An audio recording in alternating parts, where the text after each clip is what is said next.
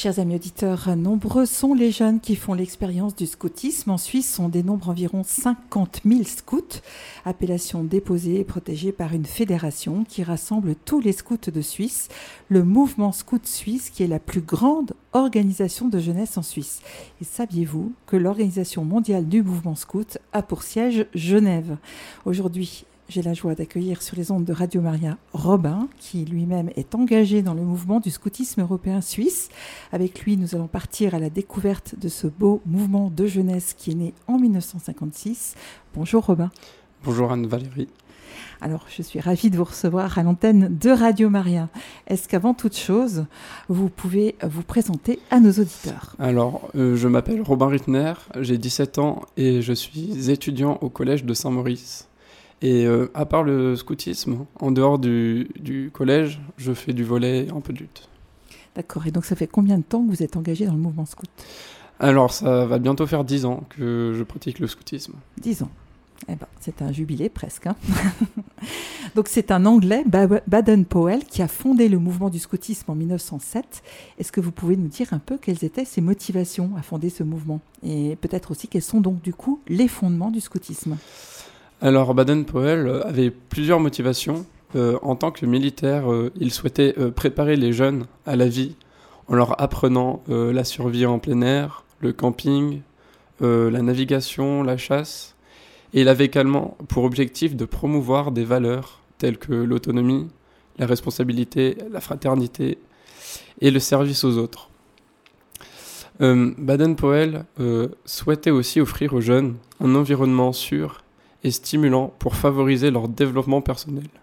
Et pour moi, les trois fondements principaux du scoutisme, c'est euh, de 1 la loi scout, la promesse scout et les activités.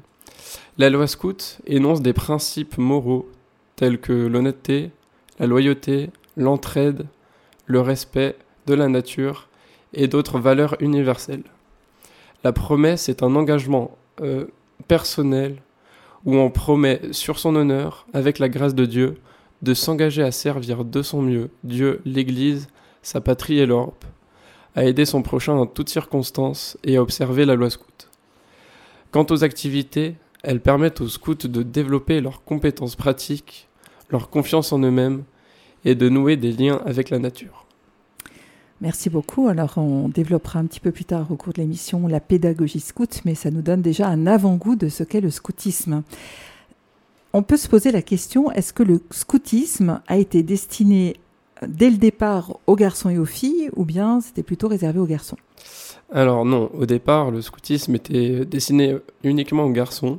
Cependant, avec l'évolution euh, des, des sociétés et des mentalités, le mouvement s'est progressivement ouvert aux filles. Aujourd'hui, il y a de nombreux pays euh, qui permettent euh, aux filles euh, de, participer au scout. Et ça offre ainsi aux garçons et aux filles la possibilité de bénéficier des mêmes valeurs et apprentissages. Voilà. Alors, le scoutisme en Suisse apparaît dès 1910, donc finalement très peu de temps après la création, la fondation du mouvement par Baden-Powell. Et hum, on dénombre aujourd'hui environ 550 groupes locaux dont le mouvement du scoutisme européen. Donc vous êtes là aujourd'hui à ce titre. Est-ce que vous pouvez nous dire quelle est la particularité de ce mouvement? Alors, le scoutisme européen est un mouvement scout euh, présent dans plusieurs pays d'Europe, dont la Suisse. Et en Suisse, il y a euh, les scouts suisses qui euh, pratiquent les scouts dans leur groupe, dans scout de leur ville ou village. Il y a les scouts d'Europe, nous, qui n'ont qu'un seul groupe scout pour canton, parce qu'on est quand même assez peu en Suisse. Et euh, ayant personnellement déjà fait euh, les deux, euh, je peux vous dire que les, scouts suisses font beaucoup moins de, choses différentes que nous. Ils font pratiquement que des jeux ou, quelques marches, mais c'est essentiellement des jeux pour s'amuser. Alors que nous, au Scouts d'Europe, on fait bien sûr des jeux, mais on fait surtout des constructions pendant nos week-ends, par exemple des tables, euh, des bancs. Puis euh, même si on a le temps, on peut faire des tentes surélevées pour dormir. Et on peut faire, nous aussi, on fait des, des, veillées où on chante, où on fait des petits jeux et on fait des sketchs. Mais la plus grande particularité des scouts d'Europe, je dirais, c'est que nous, on a la foi. On prie, on va à la messe pendant nos week-ends et on peut faire des veillées de prière ou, des choses comme ça. Euh, on peut d'ailleurs le voir dans ce que j'ai dit euh, avant sur la promesse, qu'avec la grâce de Dieu, on s'engageait à servir Dieu.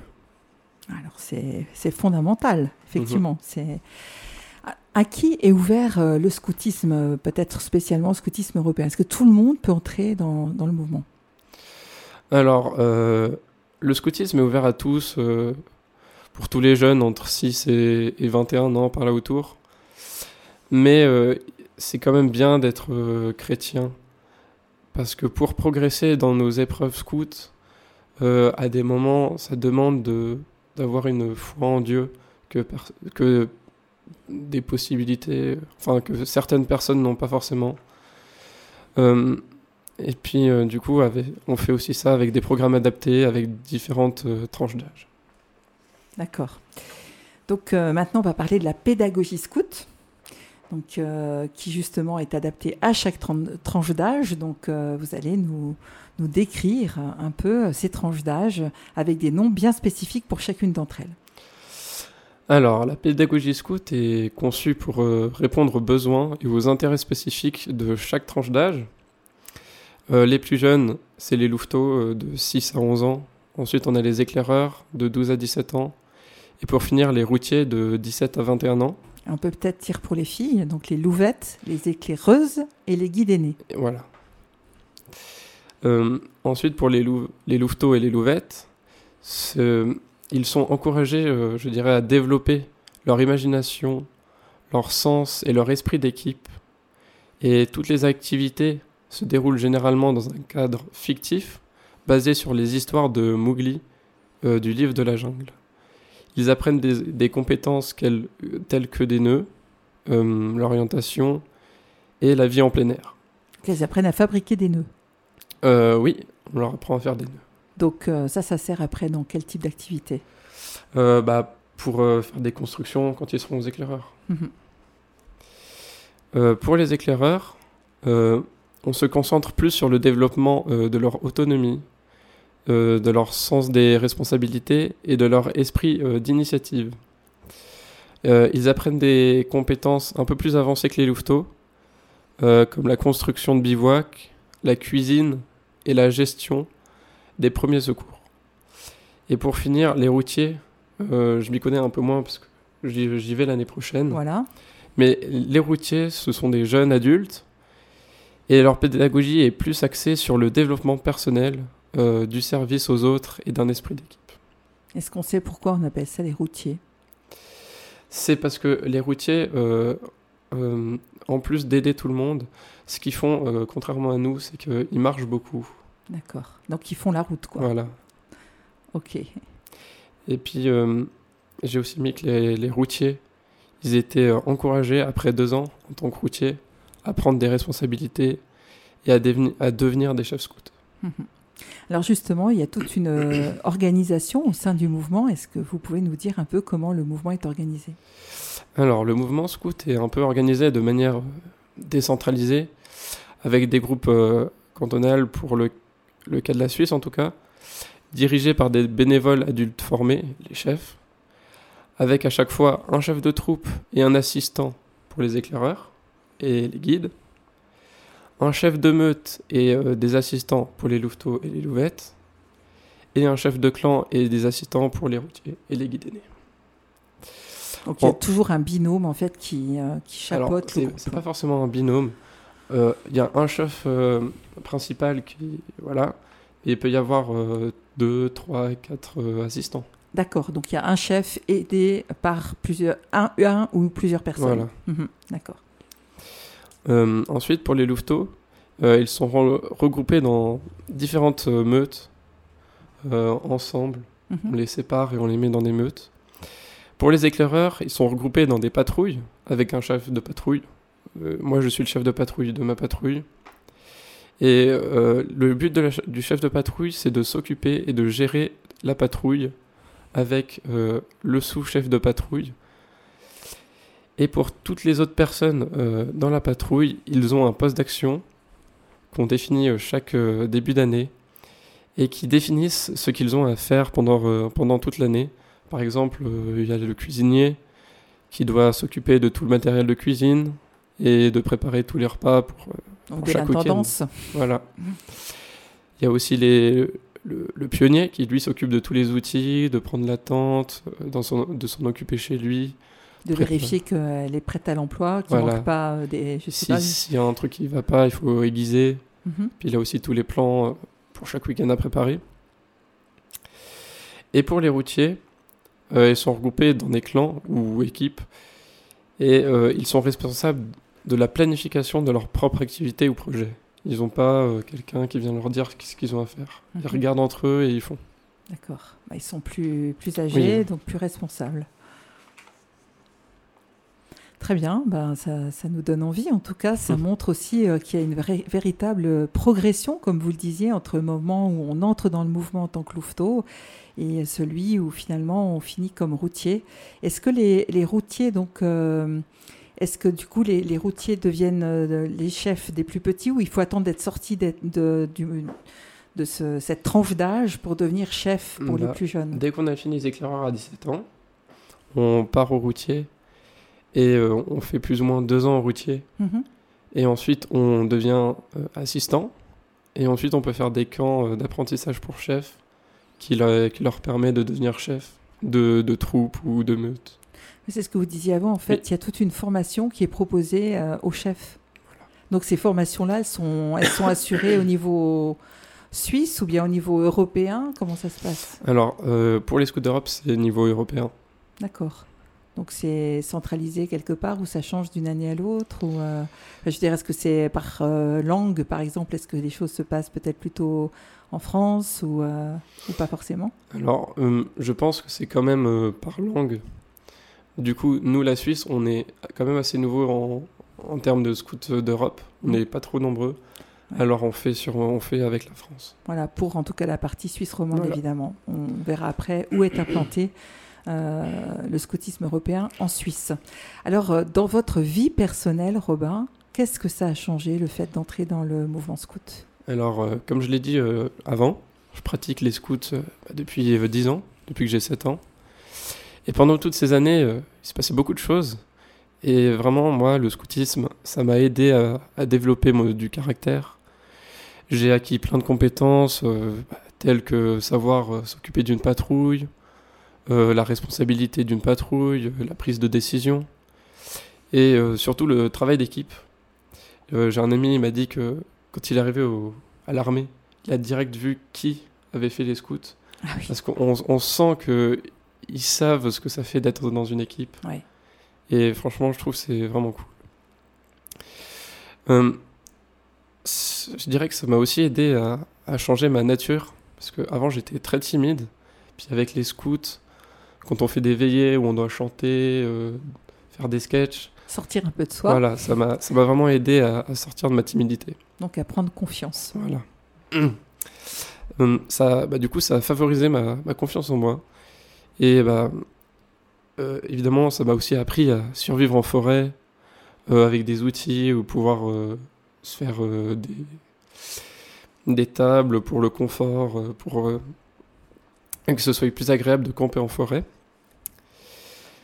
Euh, le scoutisme, c'est assez, euh, assez sportif quand même des fois. Mhm. Et puis euh, je trouve que ça m'a bien motivé à, à faire du sport. Je fais du volet et de la lutte. Et euh, voilà, je trouve que ça m'a bien aidé à faire du sport. Et puis voilà, toutes ces années aussi m'ont enseigné l'honnêteté, l'altruisme et le respect de moi et des autres évidemment, qui ont un lien avec la loi scout, c'est les règles qu'on a au scout pour que pour que tout se passe bien. Euh, en ce qui concerne la vie chrétienne, bah, euh, j'étais pas, je suis pas né euh, chrétien, mais j'ai été euh, converti étant plus petit. Mais quand je suis arrivé au scout, j'étais déjà pratiquant et et je voyais que c'était un peu la même chose que je faisais chez moi. Je priais, j'allais à la messe. Mais je trouve que ça m'a quand même aidé à approfondir la relation que j'avais avec Dieu.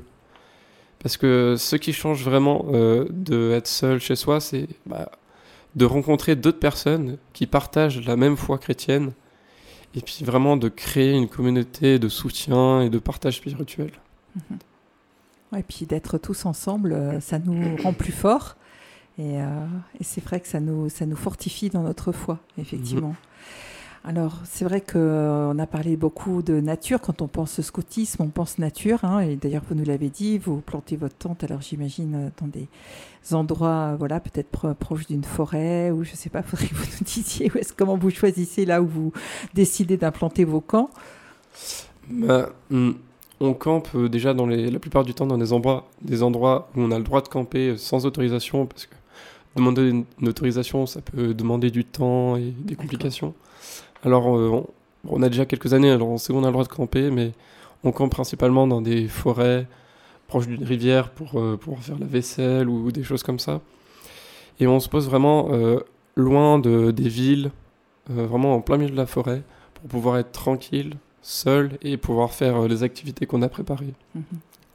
Typiquement, on n'a pas, pas parlé d'un week-end type. Peut-être ce serait intéressant pour nos auditeurs de savoir comment se déroule un, de vos week-ends. Donc c'est une fois par mois Alors, euh, on a des dates précises euh, qu'on nous transmet au début de l'année, mais on a la possibilité d'en rajouter. Alors oui, c'est plus ou moins une à deux fois par mois. Et un week-end type se déroule euh, plus ou moins comme ça. On, se rend tous ensemble à la gare, on, on marche jusqu'au lieu de bivouac on pose toutes les affaires, on plante la tente en principal pour pouvoir euh, installer nos affaires. Avant que la nuit tombe. Voilà. Et s'il pleut, pour remettre à l'abri en attendant d'installer une bâche. Ensuite, euh, on se répartit en plusieurs petites équipes pour faire euh, des bancs, une table. Donc à chaque fois, vous recommencez, vous reconstruisez. Oui, oui, oui. Et puis quand on a fini, on doit tout, tout enlever. Tout défaire. Oui, pour, Ça doit aller plus vite à la fin de l'année qu'au début, j'imagine. Oui, oui. Alors, Et, du coup, on se répartit en plusieurs petites équipes. Et euh, chaque équipe fait euh, bah, du coup les bancs, les tables, ou euh, ils installent une bâche s'il y a de la pluie prévue pour ce week-end. ensuite, le, cuisinier, bah, il prépare le repas avec une ou deux personnes de la patrouille, dépend ce qu'il y a à préparer. C'est bon? Alors, au feu de bois, c'est différent de la maison, mais c'est très bon, oui. D'accord. Il faut avoir du plaisir un petit peu quand même. Oui, avec l'expérience, on apprend à bien cuisiner. Et à choisir les produits que vous, allez cuisiner aussi, j'imagine. Évidemment. Euh, ensuite, l'après-midi, c'est vraiment le moment dans un week-end où on passe vraiment et on fait vraiment les activités euh, principales. On peut faire euh, un grand jeu ou une, grosse marche, préparer une grosse veillée ou des choses comme ça. La plupart du temps, ce qu'on fait, c'est qu'on fait des petites, petites épreuves. Parce qu'on a un petit livret avec des badges. Et pour chaque badge, on a des épreuves. Pour la cuisine, par exemple, il faut savoir cuisiner des, des plats sur le feu sans casserole, par exemple. Et du coup, c'est vraiment le, temps où on a le temps de faire des épreuves qu'on a préparées. Des, des, défis, en somme. Voilà, exactement. Ensuite, on prend un, un, goûter. Et en même temps, le goûter, on fait une CDP c'est un, petit moment où on prie Dieu et ensuite on, raconte euh, comment on a vécu le week-end, si c'est bien passé, mal passé, s'il y a des trucs améliorés ou, pas. Et euh, ouais, on fait, un petit rapport sur le week-end, comment on l'a trouvé. Et on fait pareil au camp. Et c'est vraiment pour montrer euh, l'amélioration qu'on a fait personnellement par rapport à la patrouille durant l'année. Et ensuite, dès que ça c'est fini, euh, on a le temps encore de faire quelques petites activités, dépend comment, à quelle heure on finit. Ensuite, on, fait le souper et ensuite, euh, le soir, on prépare une veillée avec euh, des chants, des jeux, des sketchs. En patrouille, c'est un poil plus compliqué parce que des fois, on est 4, 5 et faire des sketchs, c'est un, peu plus compliqué. Disons que le public euh, voilà. n'est peut-être pas très nombreux. Mais, là, ces derniers temps, on était, plus ou moins 8, alors euh, c'est plutôt pas mal. On peut faire pas mal de choses, des chants, des, petits jeux, ça fait rire. Passer un bon moment sans. Voilà, Et on peut aussi faire des épreuves pendant la veillée, et puis c'est toujours cool. Mhm. Puis ensuite, on, après la veillée, on fait une petite prière pour se confier à Dieu avant la nuit. Et ensuite, on, on a quelque chose, ça s'appelle le silence de la nuit c'est en, fait, dès que la vie est finie et que la prière est finie, le, but c'est de parler le moins possible là entre nous, euh, méditer, prier un peu, et vraiment euh, pas dire euh, quelque chose pour rien dire. D'accord. Et puis ensuite au réveil, on fait une prière pour pouvoir de nouveau parler. Et puis ensuite on fait le petit déjeuner. Mais avant le petit déjeuner, on fait un, on fait un dérouillage pour bien euh, faire un peu de sport le matin, pour bien être chaud pour la journée. Vous mettre en forme. Voilà, exactement. Et ensuite, euh, dépend ce qu'on a prévu. C'est soit on, on fait le petit déjeuner, on range tout et puis ensuite on rentre chez nous. Mais si on, a, si on est loin d'une gare ou on avait pas mal de choses à faire, on mange une troisième fois le repas sur place. Mais sinon, la plupart du temps, euh, on finit les week-ends vers 11 midi après la messe. D'accord, donc vous avez la, quasiment la messe à chaque fois ou? Alors, euh, on a la messe à chaque fois, oui. Euh, on a un aumônier dans notre troupe qui, si on n'a pas de messe à proximité de là où on campe, on peut l'appeler, on peut lui demander de venir nous, faire, nous dire la messe. D'accord. Vous essayez d'aller aux messes paroissiales si vous Oui, êtes voilà. proche d'une paroisse, et sinon, c'est l'aumônier qui se Mhm. déplace et qui célèbre du coup dans la nature. Oui, oui. Ça, on- si c'est prévu à l'avance, on lui fait un petit hôtel avec des bougies. Waouh. Oui, c'est vraiment cool. C'est beau. Moi, j'ai une petite question par rapport au silence, parce que je trouve que c'est intéressant de savoir qu'il y a des jeunes qui entrent dans le silence de la nuit et qui prient pour en sortir. Est-ce que vous avez vos téléphones portables pendant le week-end? Alors, euh, moi, je dois toujours être joignable au cas où il y a un problème pour les parents ou mon chef de troupe. Mais euh, on fait en sorte de bien, euh, quand on arrive au scout, on éteint le téléphone, on le met dans le sac et vraiment le sortir pour prendre des photos ou le lendemain pour regarder euh, quelle heure sont les trains. Mais sinon, euh, on n'utilise pas du tout le téléphone. Et ça, vraiment, je trouve que c'est différent, c'est hors du- de notre société actuelle. Oui. On est vraiment euh, livré à la nature, Mhm. euh, sans téléphone. Et ça fait du bien. Et oui, franchement, ça fait, ça fait beaucoup de bien. Bah, c'est merveilleux, tout le monde joue le jeu. Euh, alors, il y a des fois, c'est un peu le plus compliqué, mais euh, Si on la plupart du euh, temps, on, on joue le jeu. Ouais, voilà. Puis quand on l'a expérimenté, peut-être on a envie de regoûter à ce silence Mhm. euh, qui, qui nous a fait du bien. Donc c'est vrai que donc je disais que le mouvement scout s'inscrit vraiment euh, justement euh, dans, dans ce mouvement euh, avec l'esprit Laudato Si du pape François, donc qui parle de notre de la sauvegarde de la terre comme notre maison commune. Donc euh, de quelle manière le mouvement scout peut-il être un plus dans la formation d'un jeune dans cet esprit-là? Alors, euh, le mouvement scout euh, a quand même un fort engagement vers la, protection de l'environnement et, du développement durable, je dirais. Parce que vraiment, le scoutisme encourage les jeunes à développer une relation respectueuse avec la nature et à prendre soin de, l'environnement.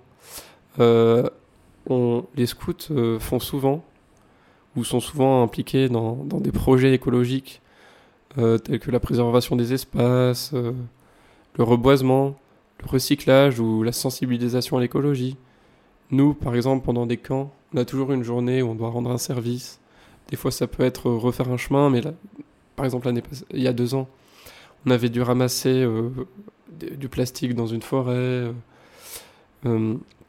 Euh, euh, vraiment, euh, ça nous apprend à, à- si on voit un déchet sur, euh, sur une route ou dans la forêt, Vous le ramassez. Ouais, on nous incite à, à- le ramasser puis à le mettre dans une poubelle pour vraiment euh, protéger la nature.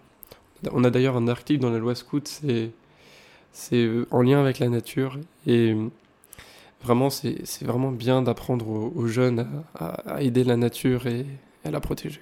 Bien sûr. Dernière question, euh, il y, en a- quand même une avant, c'est est-ce que les scouts seront présents au JMJ de Lisbonne, ceux qui sont, j'imagine, majeurs, parce qu'il faut cette condition? Alors, euh, il faut avoir 16 ans, mais on n'ira pas euh, avec notre groupe scout.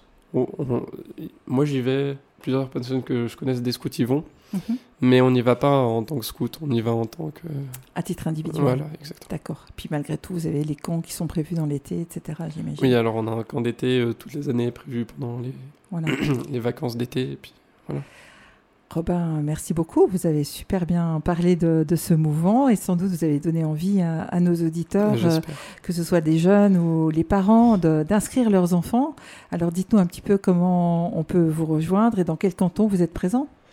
Alors, euh, pour les scouts d'Europe, euh, on est présent dans plusieurs cantons, dont Genève, le canton de Vaud, le Valais, Fribourg, Neuchâtel, le Jura et Zurich.